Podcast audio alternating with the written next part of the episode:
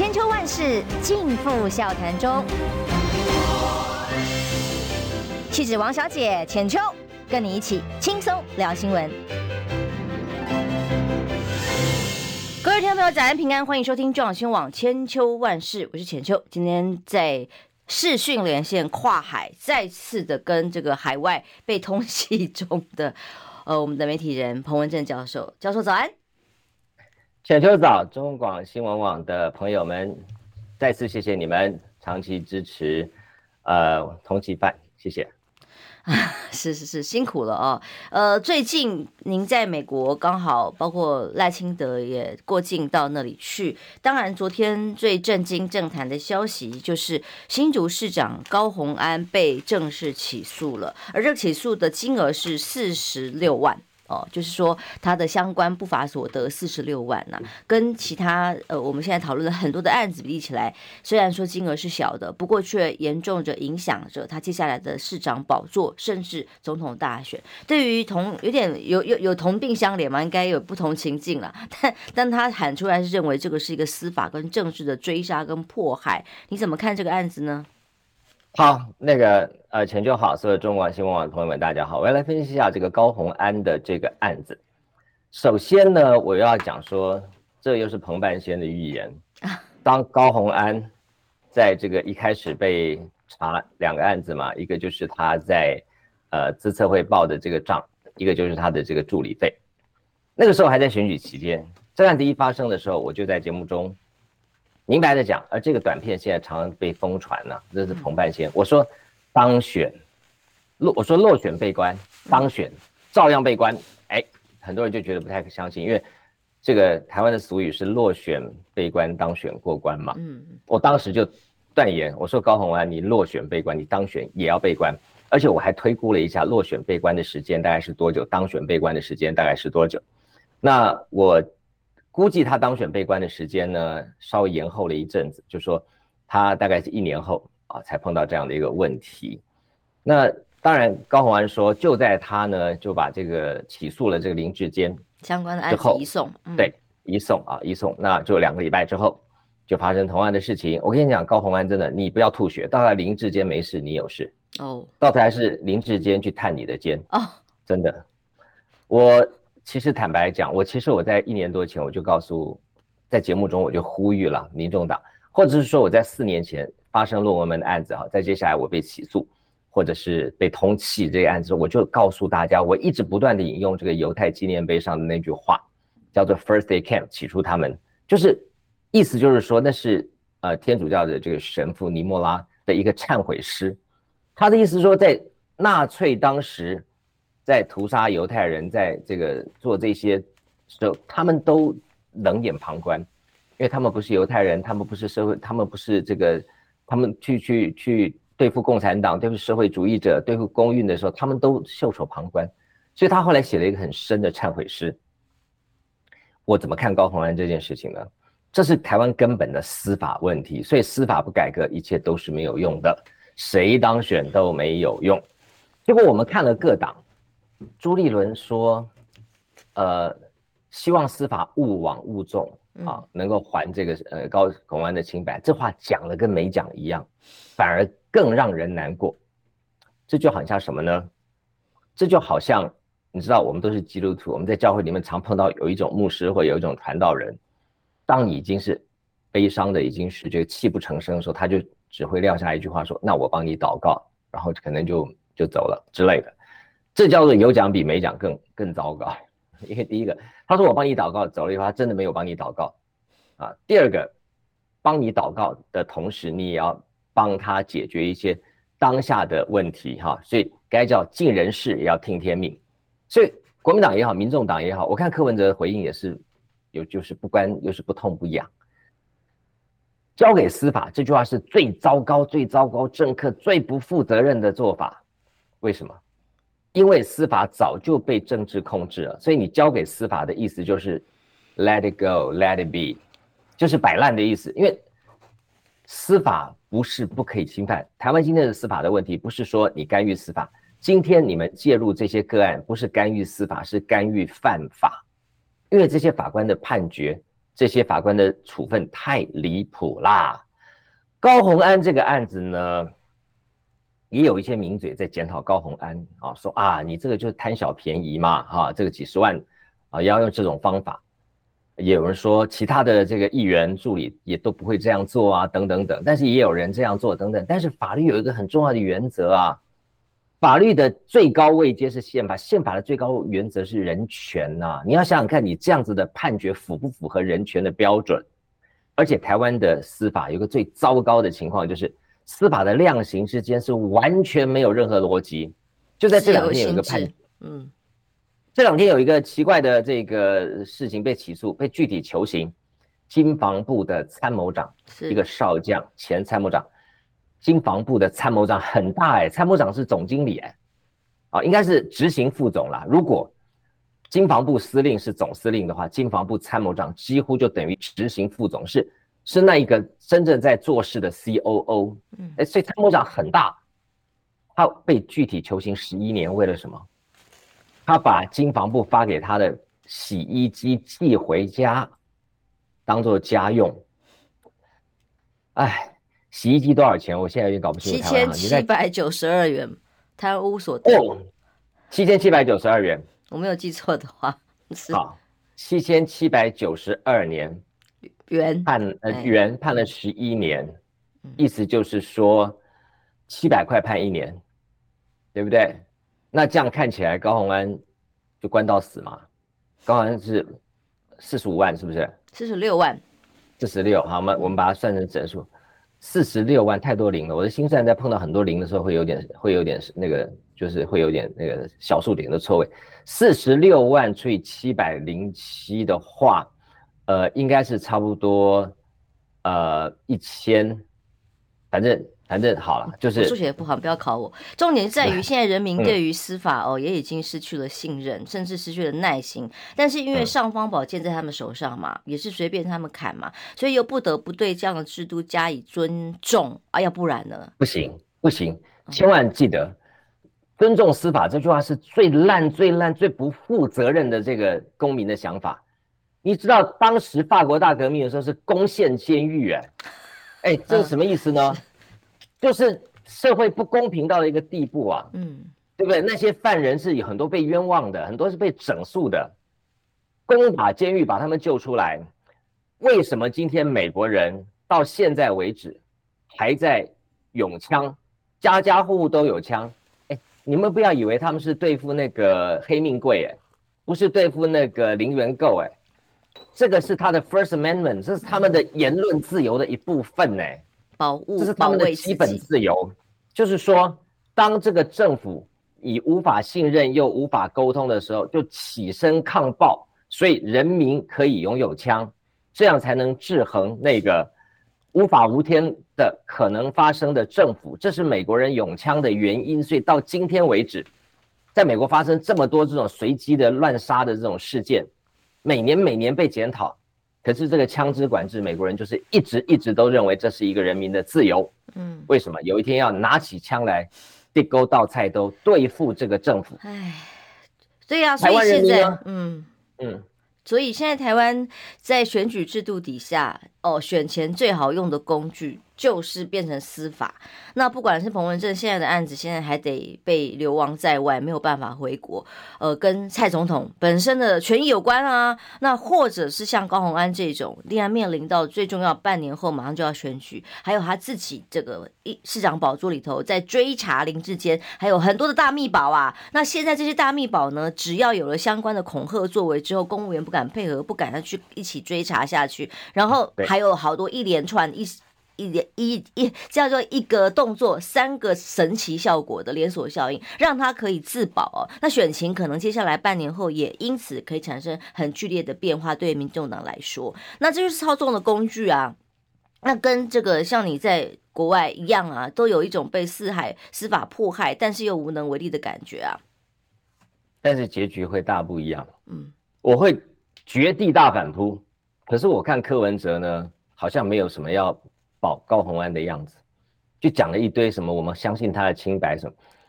你要是真的有诚意哈，你就学那个蔡英文啊，全党站出来，全党挺一人。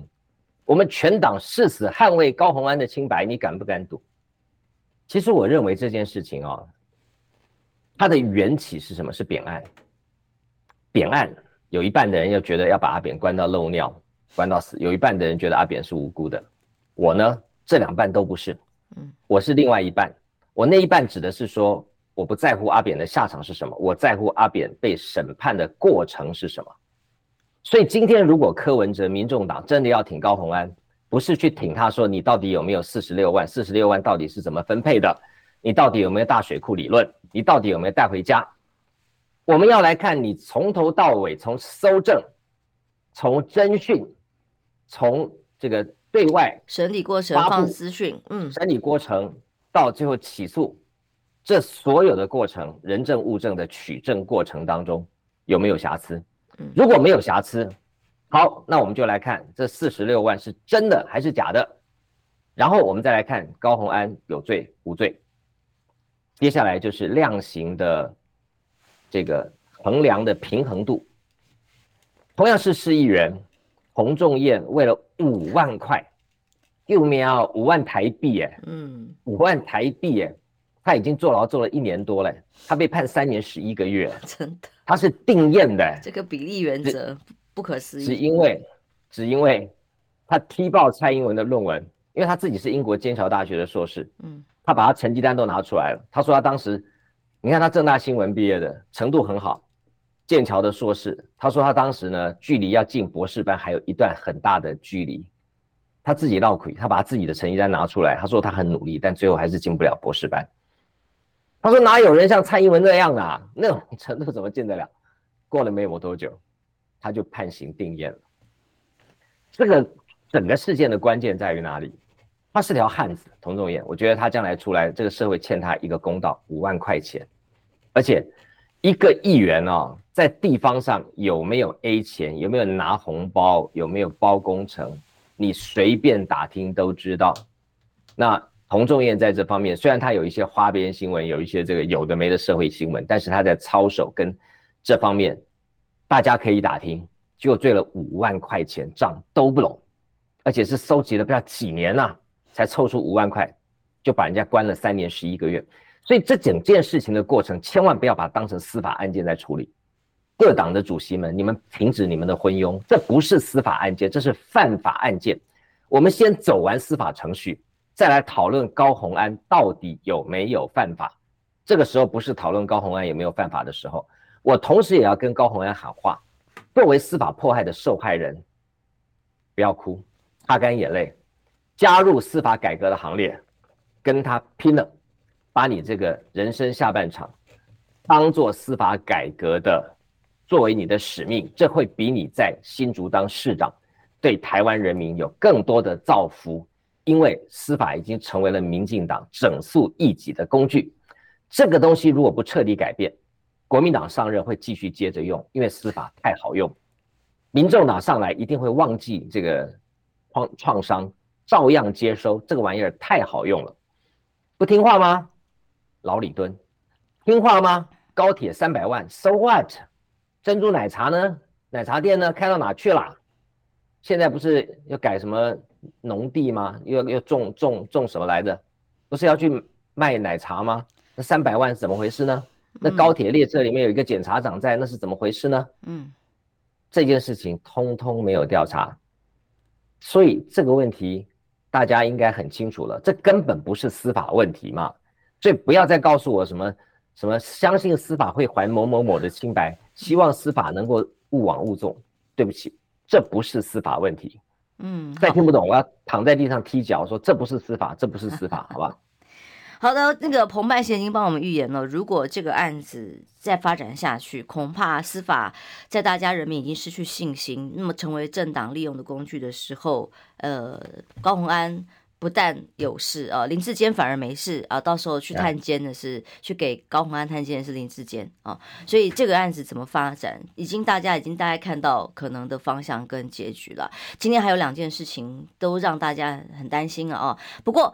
听到一个好消息，不过那我不太懂的就是您，您在你的脸书上说蔡英文在英国已经正式成为被告，那这个司法程序上面有一些这个很细节跟复杂，待会请彭教授来给我们说明之外，另外也还有这个赖清德呃过境到美国去的时候，那最新的除了他在晚宴午宴上面跟侨民所发布的这些意见跟看法之外，哎，整个低调的过程里面。他离开了纽约之后，哎，PO 了张照片啊，总统府后来也跟进了啦，就是他跟萧美琴去看了棒球啊，台湾 team 啊，然后两个人一起合照的照片，在暗示什么讯息吗？是要搭档参选的嘛，就引起了很多的联想啊。那这次过境美国，在彭文正观察侨民的部分反应又是如何？我们待会儿请广告之后，请彭批继续帮我们聊，马上回来。想健康怎么这么难？想要健康一点都不难哦！现在就打开 YouTube，搜寻“爱健康”，看到红色的“爱健康”就是我们的频道哦。马上按下订阅，并且打开小铃铛，就能医疗保健资讯一把抓。想要健康生活，真的一点都不难，还等什么呢？爱健康的你，现在就打开 YouTube 订阅“爱健康”。千秋万世尽付笑谈中。气质王小姐浅秋，跟你一起轻松聊新闻。来，壮宣网千秋万世，我是浅秋。继续连线的是彭文正教授哦。刚刚好像因为浅秋一早神志不清，把彭半仙讲成了彭白贤啊啊 不，大家帮我抓毛病，真的是糟糕。彭半仙刚刚已经预言了台湾司法可能有的发展。上一段他认为，如果高虹安的案子继续这样被办下去，司法没有改革的机会的话，那他必然一定是移送的。呃，林志坚没事啊，他接下来。呃，当选仍然有事，那整个台湾的选情必然也就被操控在这个司法制度的追杀里头，像他自己一样哦。那彭彭教授，你要先聊一下这个你的老朋友吗？赖清德副总统过境美国，他一系列的动作，那被说是要求低调、低调再低调哦，很很安分哦，不会有。激烈的语言，当然，今天在中共的部分还是做了一些在经贸上面可能跟他相关的一些呃反应了哦。但在美国侨民的反应如何？你又怎么看待他这一次出发之前特别要把这个台独金孙标签贴掉哦，变成他是政治金童？所以就像在美国呢，要怎么跟这些独派的大佬去交代哦？看起来极度哽咽的发言里头，可能也跟这样的心情有关。你怎么看吗？首先澄清一下，我跟呃浅秋才是我的好朋友，才是我的老朋友。赖清德跟我哪有朋友关系啊？哦，没有任何。我跟，我，我跟浅秋还吃过饭，对不对？我们还吃过 私下还吃过饭，还不止一顿呢。是啊，那我跟赖清德不要说私下没吃过饭，我们连私下里私下距离呃一百公尺都没有都没有过，一百公尺内都没有共，我们没有共框过，我跟他不认得。真的不认得哦。我跟你讲，我是很罕见的新闻人，我不跟政治人物混。原来如此。我我我跟他们都保持。我想说，你主持民视的节目，必然是跟他有很多接触。嗯。没有没有，他我上过我们节目应该是两次吧，我印象中进进到摄影棚，嗯，除了摄影棚，对不起，没联络。好，因为我一直秉持着一个原则，是孟子说的“睡大人则秒之，勿视其为为然”呢。我这个人有点愤青性格，就是看到这个大人物、大头衔的，我就。遵从孟子的教诲，藐视他啊！因为孟子说，你不要看到那些大人呐、啊，看到大人就藐视他。为什么？你不要看他一副二百五的样子，勿视其为为然。你不要看他一副好像装得很了不起的样子。后半段的孟子话没有讲，我替他讲完，就是这个人其实啊，就是披着羊皮的狼，私底下是狗屁倒灶啊！我没有说赖清德是唯一的，我说这些大人们很多都是很不堪检验的。好，那。呃，赖清德这几件事情，我要看几件事情。第一个是他来美国的规格超级的低，第二个侨社的反应冷淡，他在纽约的那个那个那个格局哈，还没有我十年前在 LA 的人数多。真的，我我不过就是一个小小的主持人，在 LA 也可以有六十几桌，六十几桌就七百七八百人。好，那我根本什么都没有，我没有一官半职，我什么都没有。好，所以那个不算很多。呃，某个角度来看，但是我相信，在台湾海外的所谓台派、独派、绿绿绿派，支持赖清德人人数远多于支持蔡英文，这是真的。嗯，好，但是你说刚刚问我说他贴很快的撕掉了台独精神的标签，在海外的绿营的支持者会怎样吗？一点都不会怎样，因为海外绿营的支持者绝大部分是没有 LP 的，真的，这些人叫叫叫叫了几十年，通通都是叫假的。嗯，而且很多人呢是拿着钱来参与一些海外的独派团体，所以当时陈水扁的海外什么洗钱，有些有的没的，还有一些什么专案，对不对？你大家记不记得那时候什么什么外交的这些预算？其实很多钱都是落入这些所谓你现在看到的台派侨领的身上，也有些东西是被认证的。相较于这个，相较于这个蓝营的支持者，在这一方面有手有为多了。他们顶多就是当个什么侨务委员，当个顾问，这么大辣辣的把钱透过外交机密预算洗到海外去，然后雨露均沾的。民进党是始作俑者，如果不服气，欢迎来告我，我可以列出一堆的名单啊，而且还有巨细靡遗的举证。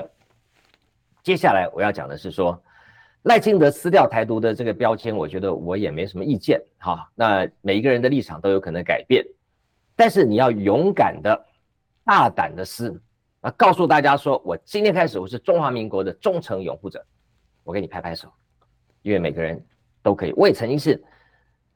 国民党的这个忠实支持者，在我大学呃之前，我听到就是说，哦，那个党外受报名嘛。然后我记得我第一次进美国海关的时候，人家 Where are you from？我大声的讲说 I'm from Free China。我现在想想，有这个地方吗？对不对？每个人都会变嘛，哈。嗯。好，所以今天呢，呃，我要请赖清德啊，跟着我上一堂研究方法课。我也要请啊，骂赖清德。然后支持这个中华民国派啊，或者不同政治立场的人上一堂研究方法课。第一个，赖清德讲了一句话，引起了这个社论的挞伐啊，也是一些呃可能蓝营的社论啊，或者是不同的政治立场。赖蔡英文那个赖清德说一句什么话呢？他说“九二共识一中原则会造成台湾的危险”。嗯，好，对，好，所以这个对我们来讲啊。这个对我们来讲呢，在研究方法上叫做一个论文的这个提纲吧，应该这么说。好，那提纲接下来就是要有一个研究问题。这研究问题就是说，九二共识一中原则会给台湾带来危险吗？带来战争吗？嗯。好，带来战争吗？那蓝营应该会说不会，绿营会说会。那我们接下来就要看看很重要的叫做 concept explication。你认知的九二共识到底是什么？啊，你认知的九二共识到底是什么？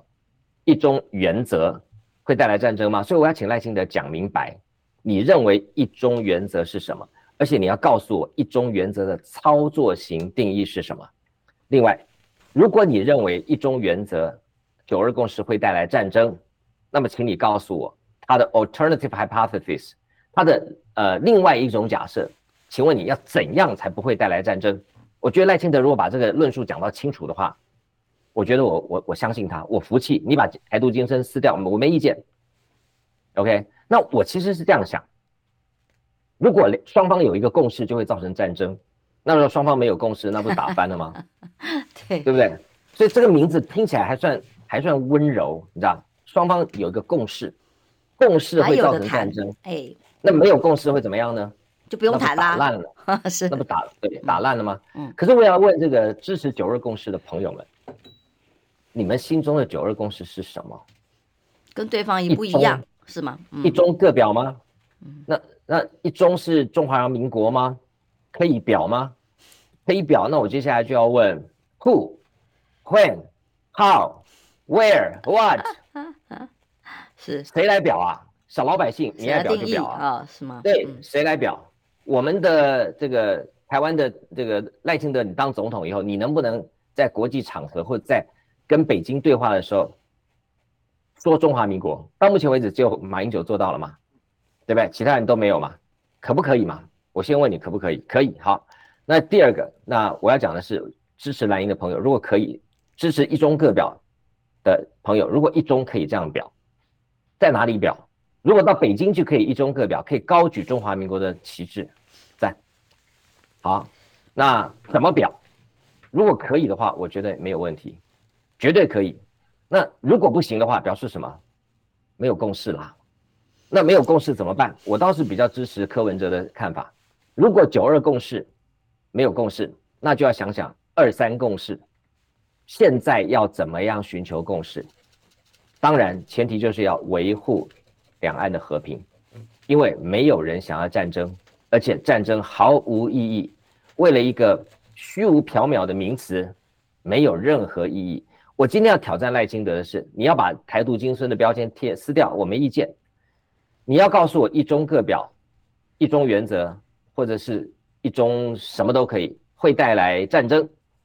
那我请问你，为何共识会带来战争？那请问你不要共识，那你要什么？你把你的 alternative hypothesis，你把你的另类的论述跟假设拿出来，说服我，我接受。嗯。好，总之赖清德这一次在过境美国纽约的过程当中，二十五个小时，那匆匆忙忙，其实被要求可以做的公开活动不多，唯一的大概就是在饭店门口被侨民大概欢迎一下，然后有个午宴，呃，跟有限的侨民接触，做了一个简单的演讲。那再来就是在这个棒球场，大家本来昨天还在讲说，哎呀，没有户外活动，呦呦呦呦呦，他去看了棒球。哎，您您看起来觉得这个肖美琴跟他搭档的？大家看起来风向是如此啦，那也是可以帮美国看管一下赖清德的言论跟行为。百分之百搭档，同伴先告诉大家，百分之百是肖美琴。我很早就知道为什么，肖美琴是蔡英文的手帕交，是手帕交还是比手帕交更更多啊？那个有友达以上什么未达恋人，他们两个呢是同时二零一一年。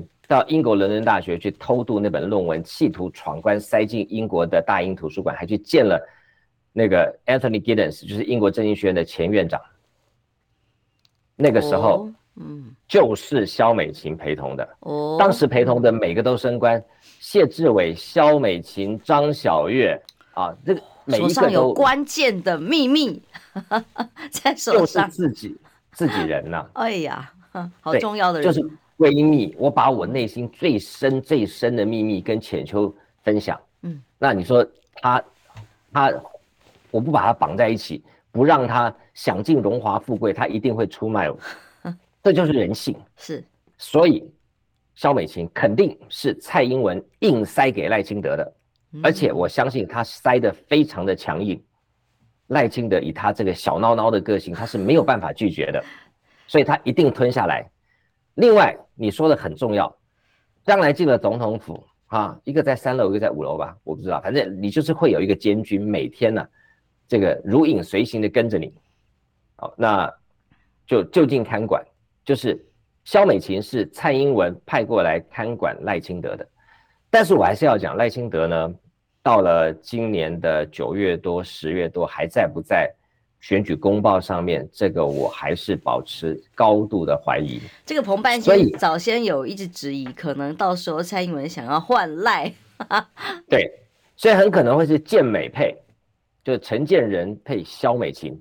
对，他最近表现超级糟糕哎，陈建仁，尤其在救灾啦、呃，这个指挥中心等等，嗯，糟糕是你讲的啊。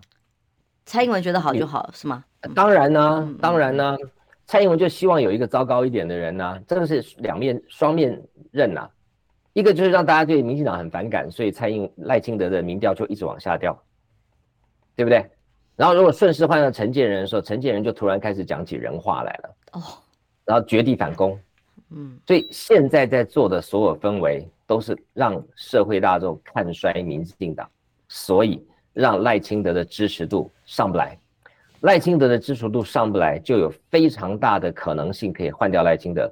如果蔡英文再再出两手，你看他现在已经出了七八手了，对不对？嗯。从南部砍掉赖清德的大金主郭在清，再来呢砍掉他的子弟兵，台南县议会议长邱丽丽，再一路往下砍，然后砍掉他的。还有几个经发局前局长等等的案子还悬而未决哦，还不知道接下来很多怎么办下去。小云都已经当了阿嬷了，十一年前的对话可以拿出来整。陈宗彦，那个陈凯琳更妙了，他打死不承认，结果剪掉手上竟然有录影带。嗯，哎，请问你啊，这种东西，录影带难道是在录影带店卖的吗？嗯，是谁掌握的？国家机器是谁在掌握的？你再往前看，游锡堃跑到国会去跟三十个国会议员见个面，去帮赖清德消毒，消毒完回来，消毒衣都还没换好，他的大将陈欧珀就因为 IMB 的那个诈骗主嫌跟他过从甚密，请问你，他提供给陈欧珀办公室跟相关的这一些政治现金或者资源，是是这个？游锡坤下飞机之后才开始的吗？这个不知道多少年了吧？为什么选在这个时候？嗯、对不对？再接下来更惨了，潘孟安是赖清德的总干事哎，我先断你的孔明啊，对不对？我先断你孔明，那你刘备能怎样呢？最后呢，把你们两个都宰了以后，我我刘禅都出来了，对不对？刘禅都出来啦，对不对？嗯、先帝创业未半而中道崩殂，今天下三分，益州疲惫，就出来了。堂而皇之就出来了，所以这个怎么看？大家慢慢看吧。我觉得我不是什么半仙，但是我循着逻辑顺藤摸瓜，蔡英文整赖清德的真正的招数还没出来呢。嗯，还没出来吗？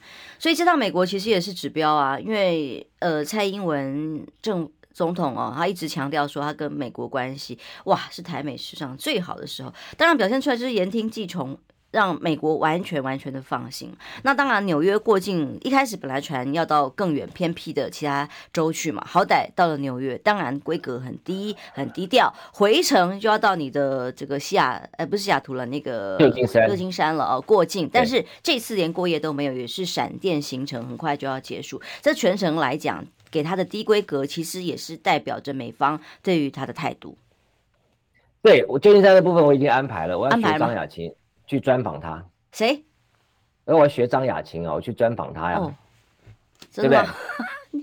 张雅琴在电视台的那个规格、那个资历、能力，我觉得我应该赢他吧，哈，好不好？嗯、那既然张雅琴可以访，我也可以访啊，所以我要去跟他，我要跟他约个专访。真的、啊，加油！嗯、加油，加油，加油！好。哦，你要你就进我，其实我也约了，但我约不到，就等你了。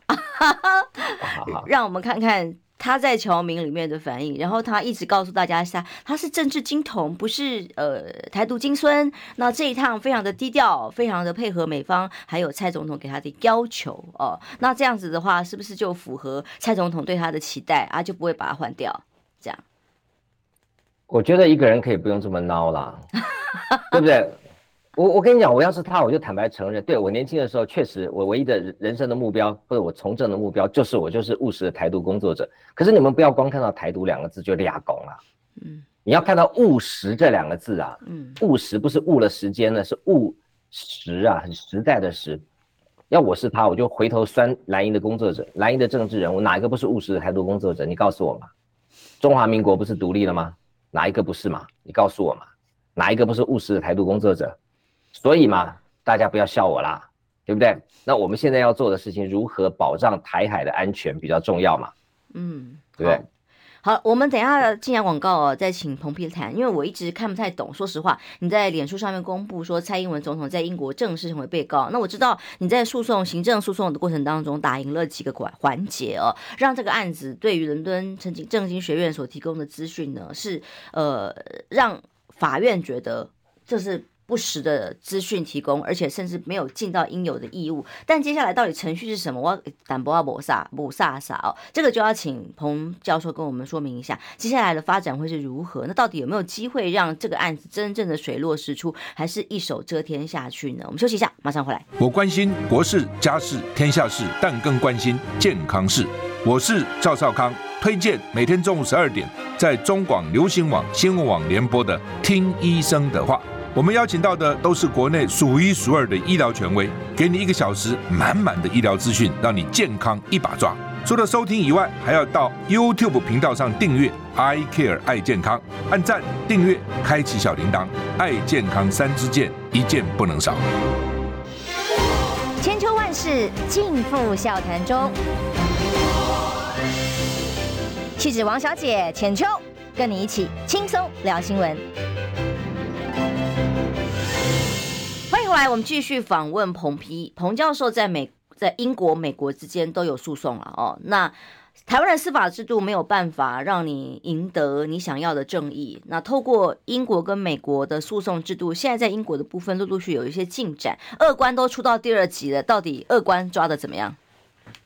好，首先我要讲哦，在英国呢，我们目前是在行政法院有五个案子。嗯，因为太复杂，所以有点搞不懂。五个案子是？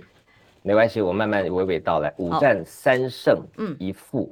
哦，另外一个还在进行当中，所以我们的胜率是很高的。嗯，那在台湾呢是十四败一胜，啊，所以在英国打官司还是比较好的啊。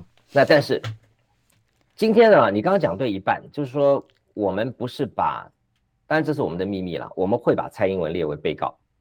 在英英国要把蔡英文列为被告很难吗？一点都不难啊，拿钱出来就可以把他列为被告啊。但是会不会成立是一回事，我告他他就成被告了嘛。嗯，所以这不难，这一点都不难。但是时间、嗯、是一定成，一定成，没有任何不成的理由，一定成案，因为证据确凿。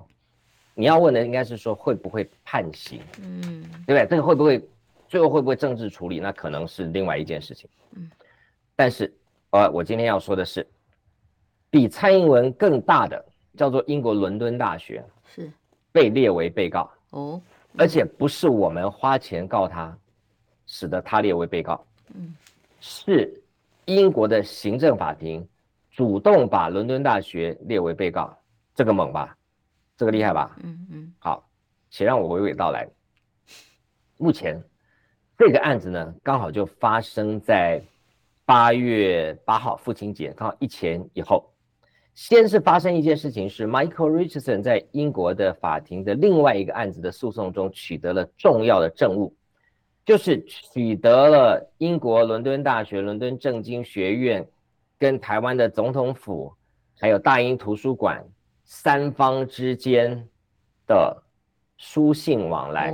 嗯，这个书信往来在 email 当中透露了他们所有犯罪的新证跟细节。英国伦敦大学有几度想要跳船。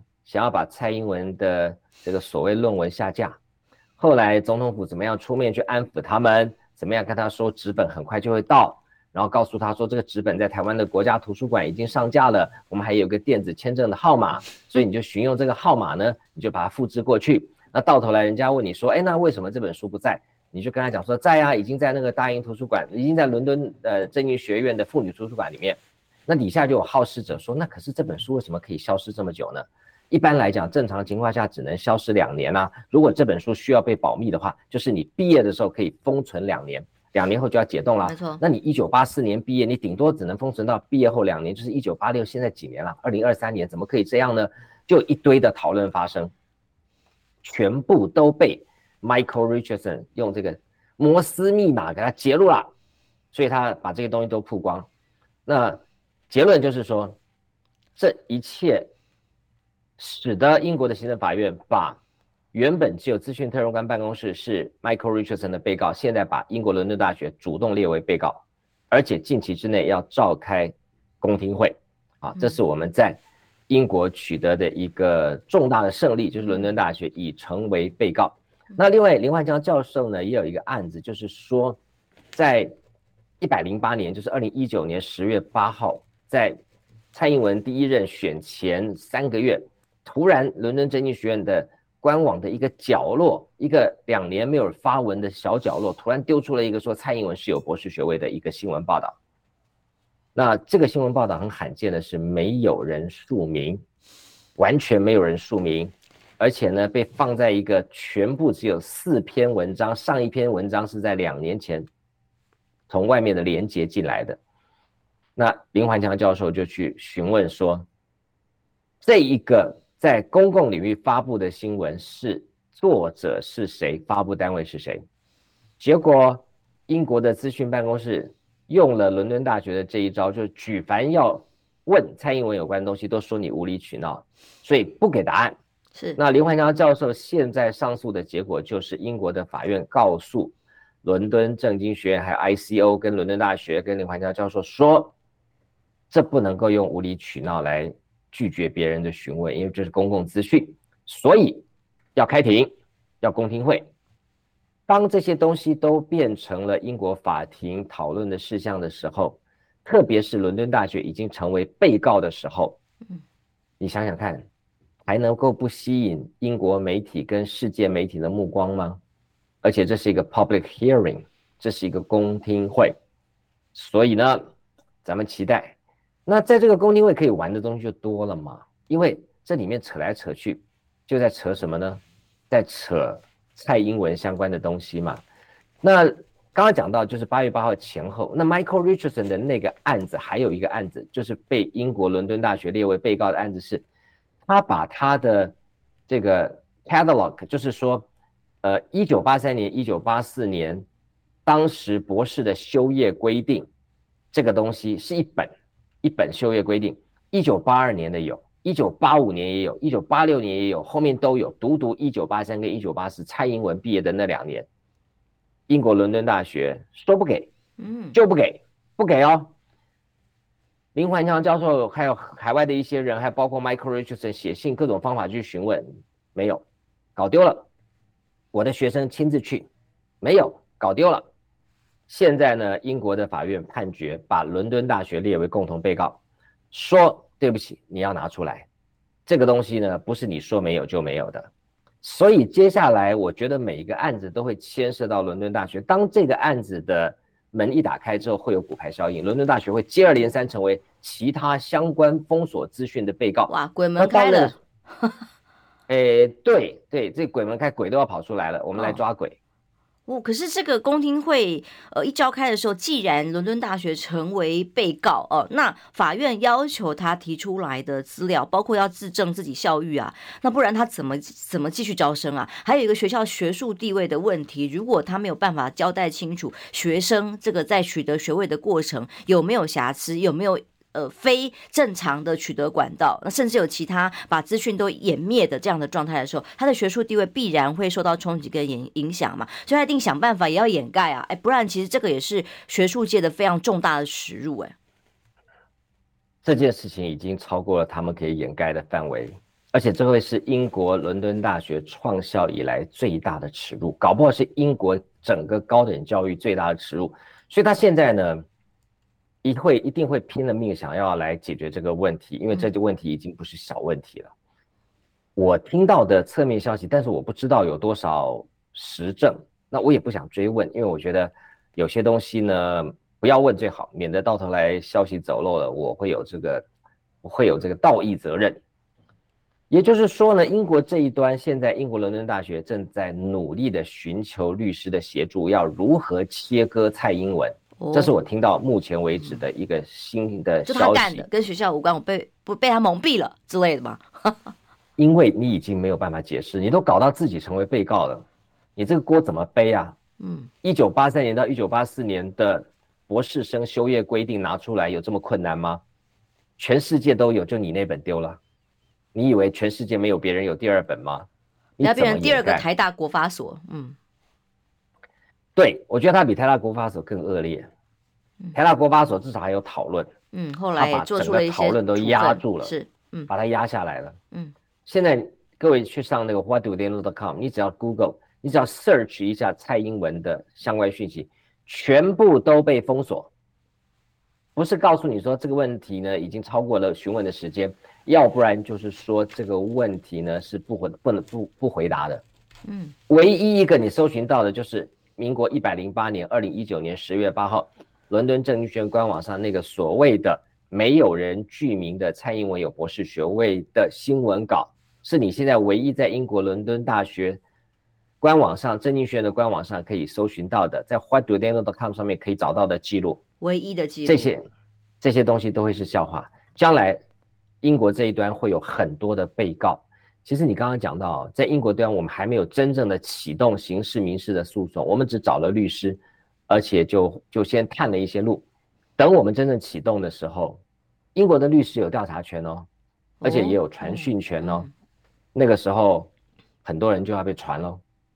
嗯，所以这个是行政法院即将要召开的公听会，已经大概确认的时间日期嘛？那我想知道这样子，蔡总统他们去可以准备搜银亚的时间有多长？我没有问，因为我觉得如果还没有定出庭期是吗？嗯，或者林万强不主动说的话，我觉得他们可能有他们保密，或者是时间没到，那我也不多为难。嗯那我觉得一般在英国的话，应该是一两个月就要开庭。嗯，你要说可以，但是我听到的消息是，伦敦大学有一点不爽，因为伦敦大学里面有一部分人是共犯，有一部分人是不知情、被蒙蔽的共犯，是被蒙蔽的共犯，所以他们有一点不爽，说你们把这个案子玩到这个程度，你是要我们怎样呢？我给你一点元首的面子，你一定要把它玩到这样子沸沸扬扬。啊、呃，已经炸锅了。那难道我们英国伦敦大学要跟着你陪葬吗？我必须说，伦敦大学如果不切割，他肯定要陪葬。而且这件事情的丑闻影响之大之深，嗯、是超越世人的想象。他的学术地位会毁于一旦，他的刑事责任也会也会关不完哦。这非常恐怖哦。嗯，就是说，你除了在行政诉讼上面的追诉，你接下来也可能采取其他的刑事责任的这个诉讼程序。不是可能，是倾家荡产，我也会做。哦，是这个厉害，就是不要惹彭文正的概念。嗯、下次你在伦敦街头看到一个流浪汉，哦，然后手上连一个素蔡英文，那个人就是我。嗯。是，所以这个案子当然听起来哦哦，真的大家对于这个案子的这个期待，他能够真相大白，真的是等啊等啊等，然后让看着彭文正挖呀挖呀挖。那现在呢，彭文正这个也是真的千辛万苦，已经在海外流亡到现在，想尽办法，到底还有多多少资源可以争取这样子真相大白的机会？但听起来，如果公听会有机会在一两个月之内召开，这个公听会召开的结论应该也会。还蛮快的，可以是公开的吧？哦，那很快的就可以公诸于世的话，那大选前 说不定还可能有一些具体的进展。对，浅秋，你要跟呃你们老板争取，嗯，去采访，采访公听会，真 的，说不定我们可以在伦敦见。嗯，这个困难度很高。不不不不，这件事情是世纪大审判，很重要，真的很重要，跟老板争取。嗯，真的，这个事情错过了哈。这个媒体就会觉得好像是一生的遗憾，但如果在现场的话，就有像那种见证那种历史大事那样子，我觉得会是媒体人的这一生难忘的一个荣誉跟经验。可是我听起来赖清德会很开心啊。那这样子的话，如果蔡英文自己的泥淖扯不清楚，他就可以换他切割啊，那他就不会被换掉，然后也安安全全的可以真的把权力主导拿回来啊，选情还不见得不利呢。只对了一半啊？怎么说？台面下是这样，嗯，台面上这是七伤拳，伤的最重的是赖清德。